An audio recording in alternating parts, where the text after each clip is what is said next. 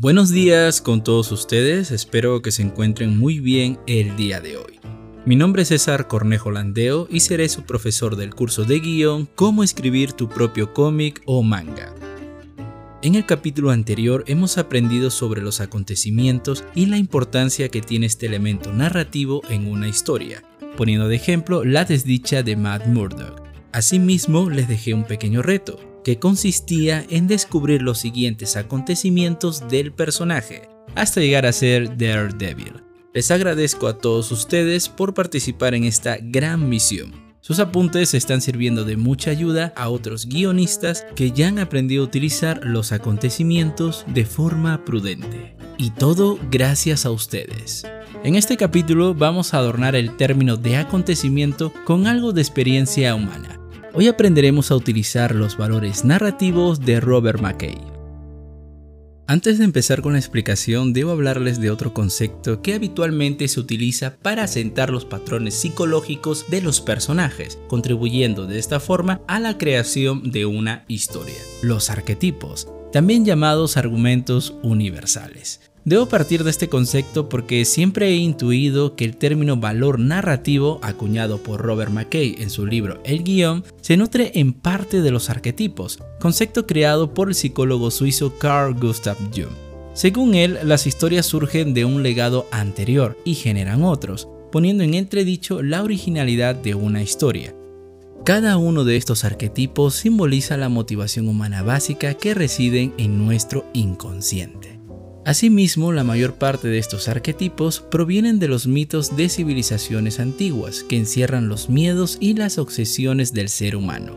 Por ejemplo, hay un arquetipo que se utiliza mucho en el cine y en los cómics o mangas, su nombre es El Retorno al Hogar, inspirado en el poema épico griego La Odisea, escrito por Homero, que simboliza el regreso al hogar del expatriado, que evoca una aventura llena de confrontaciones en la que el héroe intenta recuperar su identidad y lo que perdió. Este arquetipo dentro de su motivación humana básica, como lo han podido percibir, reside en la lucha por recuperar lo que es de uno, pertenecer a esa normalidad que se le fue arrebatado. Por ejemplo, hace mucho tiempo en una tierra distante, yo, Aku, el amo de la oscuridad, desencadené un mal indescriptible. Pero un tonto guerrero samurái que blanda una espada mágica decidió oponerse a mí. Antes del último golpe, abrí un portal en el tiempo y lo envié al futuro, donde mi maldad es la ley. Ahora el tonto intenta volver al pasado y alejarse del futuro que soy yo, Aku. Con este monólogo se daba inicio a cada episodio de Samurai Jack, explicándonos el conflicto principal de dos personajes, Aku y un guerrero samurai. Asimismo, en el monólogo podemos destripar la necesidad humana de esta historia, gracias a uno de los personajes, el samurái que intenta volver al pasado, a su época, a su verdadero hogar, similar a las desventuras de Odiseo o Ulises en la versión latina del texto durante su largo viaje de regreso de la guerra de Troya, encajando así con el arquetipo el retorno al hogar. Bien, ahora que ya sabemos qué son los arquetipos o también llamados argumentos universales, puedo por fin hablarles de los valores narrativos.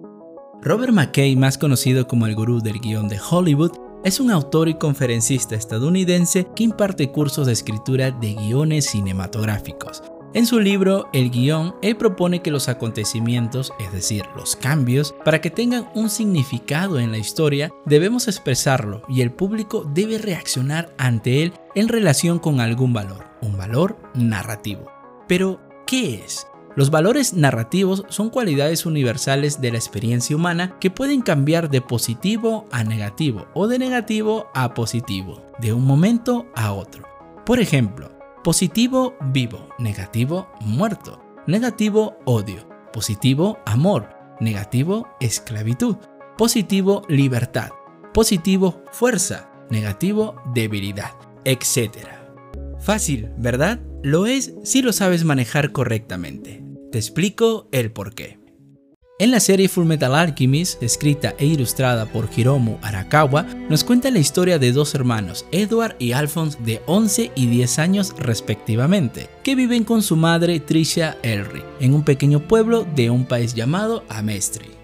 Hasta aquí tenemos una historia con tres personajes y su normalidad. Ahora, para que la historia continúe debemos crear un cambio, el primer acontecimiento. ¿Qué sería? Trisha Elric muere por una enfermedad terminal, dejando a los hermanos Elric solos. Con este primer acontecimiento ya hemos desviado la historia inicial a otro rumbo. Es momento de agregar un valor narrativo a ese acontecimiento para que de esta forma produzca una carga significativa en la vida de nuestros personajes. Después de la muerte de su madre, Edward decide resucitarla a través de la alquimia, usando un procedimiento prohibido llamado la transmutación humana. Sin embargo, el intento resulta fallido y como consecuencia Edward pierde su pierna izquierda y Alphonse su cuerpo. El valor narrativo de este acontecimiento inicia de forma negativa, muerto, igual la muerte de Trisha Elric por una enfermedad terminal. Por consiguiente, el cambio de negativo a positivo sería vivo. Igual, los hermanos Elric usan la alquimia para resucitar a su madre. Es verdad que fallan en el intento, bueno, no del todo, ya que sí logran resucitar a su madre, pero no como un humano. Aún así, ese acontecimiento está bien ejecutado, tenía un propósito, una acción y reacción. Eso es lo que debemos mostrar al lector al principio de una historia. Para que me entiendan mejor, voy a utilizar el mismo ejemplo pero de forma incorrecta. Trisha Elric muere por una enfermedad terminal, dejando a los hermanos Elric solos. Iniciamos con un valor narrativo en negativo. Unos días después del entierro, los hermanos Elric van a su casa y se encuentran con su madre que ha resucitado. Hemos pasado de lo negativo a positivo, de la muerte a la vida.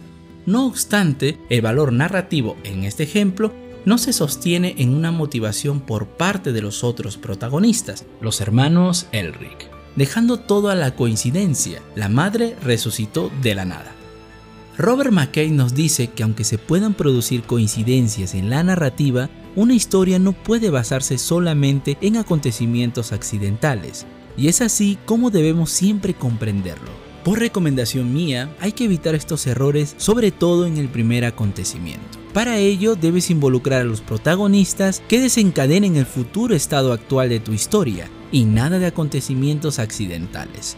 Si lo haces correctamente, sentirás la necesidad de seguir escribiendo la reacción de ese valor narrativo utilizado, que en nuestro ejemplo sería, en un esfuerzo por salvar a su hermano, Edward sacrifica su brazo derecho para sellar el alma de Alphonse en una armadura, desde ese momento la misión de los hermanos Elric será recuperar sus cuerpos de los daños que han sufrido. En el caso de Jung, la motivación humana está en los arquetipos, la esencia de toda una historia, y Robert McKay propone que sean los acontecimientos, los pequeños cambios que hacen avanzar la trama. Esa es la diferencia desde mi punto de vista. Para que me entiendas mejor, más adelante en el curso te enseñaré a utilizar los arquetipos, también llamados argumentos universales, nunca lo olvides. Pero antes, debes ayudarme a descubrir los siguientes valores narrativos de estas grandes historias, de Punisher y Death Note, eligiendo el acontecimiento principal de dichas series para hallar el valor narrativo, una tarea que solo tú puedes hacerlo. Déjame tu trabajo aquí en la caja de comentarios y en el artículo que he publicado en el sitio oficial de los 9 antagonistas. Los enlaces se encuentran en la descripción de este vídeo. Ayudemos a otros guionistas a descubrir la importancia de los valores narrativos. Cuento contigo, antagonista.